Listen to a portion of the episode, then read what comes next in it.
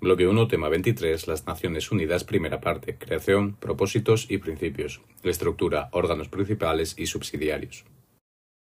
El fin de la Primera Guerra Mundial va a suponer un cambio en las relaciones internacionales que a partir de ese momento se verán guiadas por los principios del liberalismo internacional plasmados en los 14 puntos del presidente Woodrow Wilson. Eh, con estos principios se creará la Sociedad de Naciones a través del Tratado de Versalles en 1919, que se guiará por los principios del arbitraje, la seguridad y el desarme. No obstante, el fracaso de esta Sociedad de Naciones en la consecución de sus objetivos y el mantenimiento de la paz internacional a raíz de la Segunda Guerra Mundial va a suponer su disolución en 1946.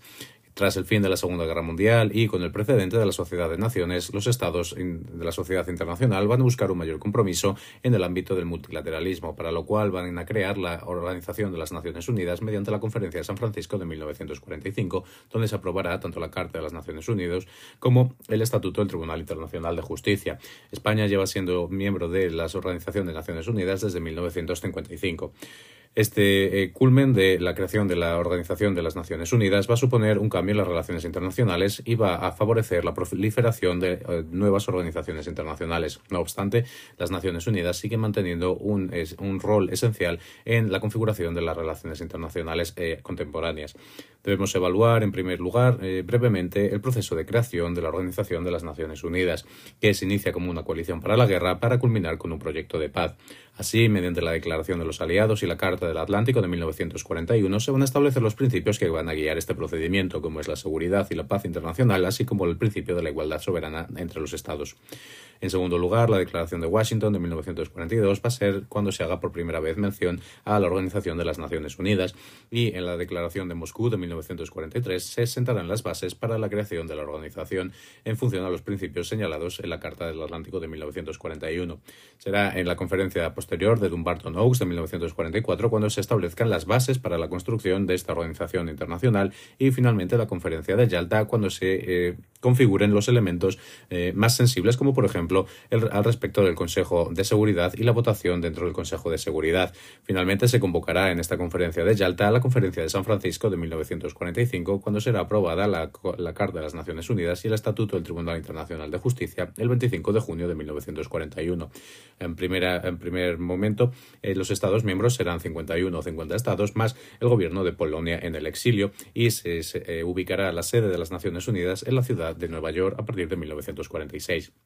Los propósitos de las Naciones Unidas vienen eh, enumerados en la propia Carta de las Naciones Unidas, que se compone de 111 artículos más el Estatuto del Tribunal Internacional de Justicia, señalando en esta carta la vocación universal de la organización. La Carta en sí tiene además un rango constitucional dentro de las normas del derecho internacional público, como establece tanto el artículo 2.6 de la Carta, donde se señala que estos principios guiarán las relaciones de la sociedad internacional, también en el artículo 103 que establece la eh, jerarquía superior de la Carta respecto a cualquier otro tratado. En el artículo primero se establecen las líneas generales de actuación de la Organización de Naciones Unidas, que serán la búsqueda de la paz y la seguridad internacionales, el fomento de las relaciones internacionales, la cooperación internacional, el desarrollo de los derechos humanos y las libertades fundamentales y configurar los esfuerzos de la comunidad internacional para alcanzar todos estos propósitos. A fin de establecer las líneas base para,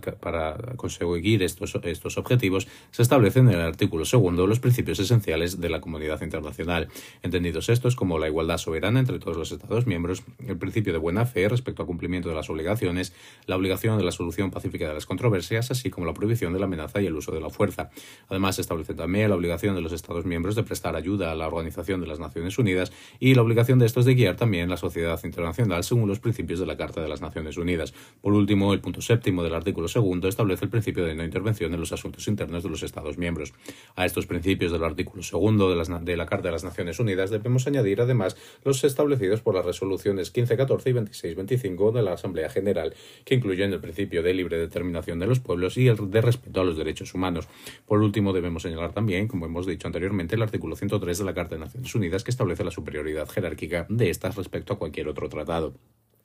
Así debemos analizar a continuación la estructura actual de la Organización de las Naciones Unidas, que se encuentra compuesta por 193 Estados miembros más dos Estados observadores. Se compone esencialmente de seis órganos principales eh, que vienen recogidos en la propia Carta de las Naciones Unidas y más de 200 órganos subsidiarios, como señala el artículo séptimo de la Carta esta configuración. La eh, diferencia entre eh, órgano principal y órgano subsidiario tiene que ver con el proceso de creación del órgano, no tanto con sus funciones. En los seis órganos principales que vamos a analizar son la Asamblea General, el Consejo de Seguridad, el Consejo Económico y Social, el Consejo de Administración Fiduciaria, la Secretaría General y finalmente el Tribunal Internacional de Justicia. Respecto a la Asamblea General, está bien regulada en el capítulo cuarto de la Carta de las Naciones Unidas y se trata del órgano plenario de la organización, donde cada uno de los Estados miembros está representado generalmente por un máximo de hasta cinco delegados y tiene cada Estado un voto. El mecanismo de votación puede, puede establecerse mayorías de mayoría simple o mayoría de dos tercios, aunque también se suelen adoptar resoluciones mediante el consenso, es decir, siempre que no encuentre en ningún Estado la oposición. Entre las competencias de la Asamblea General podemos señalar la de debatir y emitir recomendaciones sobre cuestiones que no deben, no deben estar en tratamiento por parte del Consejo de Seguridad en el momento de emitir estas recomendaciones. La Asamblea General también tiene la competencia de mantener la paz y la seguridad internacional y promover el arreglo pacífico de las controversias. Es responsable también de fomentar la cooperación internacional y con particularidad respecto al desarrollo del derecho internacional público, para lo cual eh, cuenta con la Comisión de Derecho Internacional. También es responsable de establecer el presupuesto de la organización y las cuotas que corresponden a los distintos Estados miembros y es responsable de la elección de los miembros de, no permanentes del Consejo de Seguridad, los miembros del Comité Económico y Social, del Tribunal Internacional de Justicia, así como del Secretario General. Es también responsable de recibir y evaluar informes de otros órganos de las Naciones Unidas a fin de emitir nuevas eh, recomendaciones o resoluciones. Eh, debemos destacar la resolución 377 de 1950, conocida como la Unión Pro Paz, que establece la capacidad de la Asamblea General de emitir recomendaciones a de medidas eh, ante situaciones de conflicto si el Consejo de Seguridad se encuentra eh, bloqueado por el veto de un miembro eh, permanente. El sistema de trabajo de la Asamblea General está establecido mediante un periodo de sesiones ordinario que inicia el tercer martes del mes de septiembre, lleva hasta diciembre y posteriormente se retoma en enero hasta que se acaba la agenda. Este método de trabajo se crea también distintos plenos y comisiones, además de grupos de trabajo para la gestión de los asuntos de la agenda. Eh, una vez que se inicia el periodo de sesiones, se debe elegir un presidente, 21 vicepresidentes y los presidentes de las seis comisiones permanentes de la Asamblea General. También podrán celebrarse sesiones extraordinarias cuando así lo solicite el Consejo de Seguridad o la mayoría de los Estados miembros o sesiones extraordinarias de urgencia que se convocarán cuando exista esta mayoría de eh, la Asamblea General o siete miembros del Consejo de Seguridad y se podrán celebrar en un plazo de 24 horas. Los órganos principales, eh, eh, subsidiarios principales de la Asamblea General de las Naciones Unidas son numerosos, pero vamos a destacar entre ellos el Consejo de Derechos Humanos y también las conocidas como las seis comisiones permanentes de la Asamblea General, siendo la primera relativa al desarme y Seguridad Internacional, la segunda a los asuntos económicos y financieros, la tercera a los asuntos sociales, humanitarios y culturales, la cuarta respecto a la política especial y descolonización, la quinta a los asuntos administrativos y de presupuesto y la sexta la conocida como la Comisión Jurídica. Además, no es un órgano como tal, pero se considera también relevante en este punto de la Asamblea General mencionar a el Grupo de los 77, puesto que es eh, un eh, grupo de países en vías de desarrollo impulsor de numerosas resoluciones dentro de la Asamblea General. El segundo órgano a analizar sería el Consejo de Seguridad, regulado en el capítulo quinto de la Carta de las Naciones Unidas, que se considera como el órgano ejecutivo de la organización, restringido a 15 Estados miembros, cinco de ellos permanentes, a saber, Estados Unidos, China, Rusia, Reino Unido y Francia. El resto, los diez restantes, son elegidos por la Asamblea General cada dos años. España ha sido miembro del Consejo de Seguridad cinco veces hasta el último en el periodo 2015-2016. Las principales competencias del Consejo de Seguridad vienen eh, reconocidas también en el capítulo séptimo de la Carta de las Naciones Unidas, como es el investigar las controversias internacionales o las fricciones que se puedan producir entre los Estados, establecer los planes para los sistemas de reglamento del armamento, declarar los actos de agresión que se produzcan, así como las amenazas, las situaciones de amenaza a la paz internacional, y aplicar medidas de sanción y de acción militar cuando se produzca alguna de las violaciones del derecho internacional. También es responsable de recomendar el ingreso a nuevos Estados miembros, así como la figura del secretario general y de los candidatos a aprobar los candidatos al Tribunal Internacional de Justicia. Respecto al sistema de trabajo, este se articula con una presidencia rotatoria de carácter mensual y funciona eh, de modo continuo en la práctica, cuando siempre hay un representante de los Estados miembros en la sede, pese a que se pueden reunir en cualquier ubicación. Las resoluciones emitidas por el Consejo de Seguridad tienen carácter obligatorio, para todos los Estados miembros de las Naciones Unidas, como establece el artículo 25 de la Carta de las Naciones Unidas. El sistema de voto es de un Estado miembro, un voto, pero debemos eh, destacar en este punto que los Estados eh, miembros eh, de carácter permanente tienen lo que se conoce como el derecho de veto, siendo necesario su voto afirmativo para los asuntos de fondo. No obstante, las mayorías que se establecen son, en cuanto a los asuntos procesales, nueve síes, eh, sin, eh, sin, distinguir entre estados permanentes y no permanentes, y en los asuntos de fondo, como hemos dicho, nueve síes también, pero con el voto de los cinco permanentes. No obstante, se establece aquí un mecanismo conocido como de doble veto, puesto que para establecer si un asunto es procesal o de fondo, se trata como un asunto de fondo. Eh, por otro lado, debemos señalar también la conocida como fórmula ARRIA, que permite las consultas informales por parte del Consejo de Seguridad con organismos o con personas relevantes de la sociedad internacional, lo cual supone una apertura del Consejo de Seguridad a los asuntos internacionales. Los principales órganos subsidiarios que colaboran con el Consejo de Seguridad eh, suponen unos eh, mecanismos para eh, aplicar estas funciones, como es, por ejemplo, el mecanismo residual de los tribunales internacionales para Ruanda y Yugoslavia o el Comité del Estado Mayor, que se encargaría de la gestión de las operaciones militares aprobadas por el Consejo de Seguridad. También existen distintos comités que se establecen cuando el Consejo de Seguridad aprueba sanciones o el Comité del Terrorismo.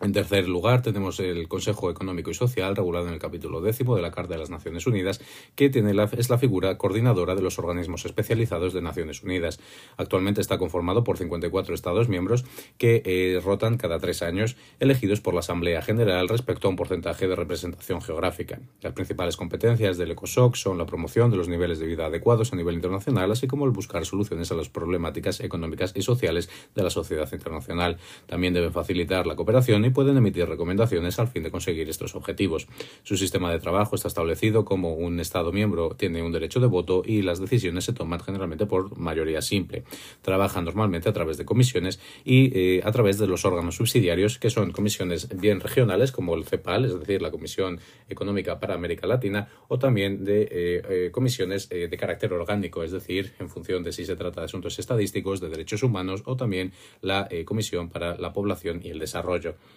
En tercer lugar, tenemos el Consejo, en cuarto lugar, perdón, tenemos el Consejo de Administración Fiduciaria, que está regulado en el capítulo 13 de la Carta de Naciones Unidas, que se encargaba en primer momento de la gestión de los territorios eh, sometidos a dominio colonial para su independencia. No obstante, este eh, órgano está desactivado desde 1994 tras la independencia de Palau. La Secretaría General, en quinto lugar, está regulada en el capítulo 15 de la Carta de Naciones Unidas y se trata del órgano administrativo de las Naciones Unidas tomada actualmente el secretario general es Antonio Guterres y se elige con un carácter de cinco años por la Asamblea General a propuesta del Consejo de Seguridad. Eh, sus funciones son la de representar a las Naciones Unidas eh, y tiene las competencias funciones eh, políticas y diplomáticas al respecto de las Naciones Unidas, representa a la organización y también puede ejercer labores de mediación, de conciliación o buenos oficios, así como el archivo de los tratados que, según el artículo 102 de la Carta de Naciones Unidas, todos los Estados miembros tienen la obligación de depositar ante la Secretaría. Su sistema de trabajo es un órgano permanente, puesto que siempre está en activo y colabora colabora con una red internacional de funcionarios y colaboradores. Por último, tenemos el Tribunal Internacional de Justicia, regulado en el capítulo 14 de la Carta de las Naciones Unidas, que se trata del principal órgano judicial del sistema de Naciones Unidas. Es un órgano de carácter colectivo con sede en La Haya, formado por 15 jueces que son elegidos por la mayoría de la Asamblea General y la mayoría del Consejo de Seguridad, en este caso sin diferenciar entre estados permanentes y no permanentes. Son elegidos por un plazo de nueve años renovables y dentro de ellos se elige también un presidente por un plazo de tres años renovable.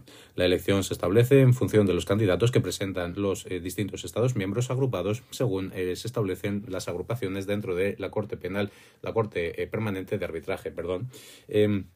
Para las candidaturas. Entre las competencias que mantienen son la de juzgar, es decir, tienen una competencia jurisdiccional y una competencia también consultiva, pudiendo juzgar e interpretar en función del derecho internacional público. Estas competencias eh, consultivas eh, permiten a,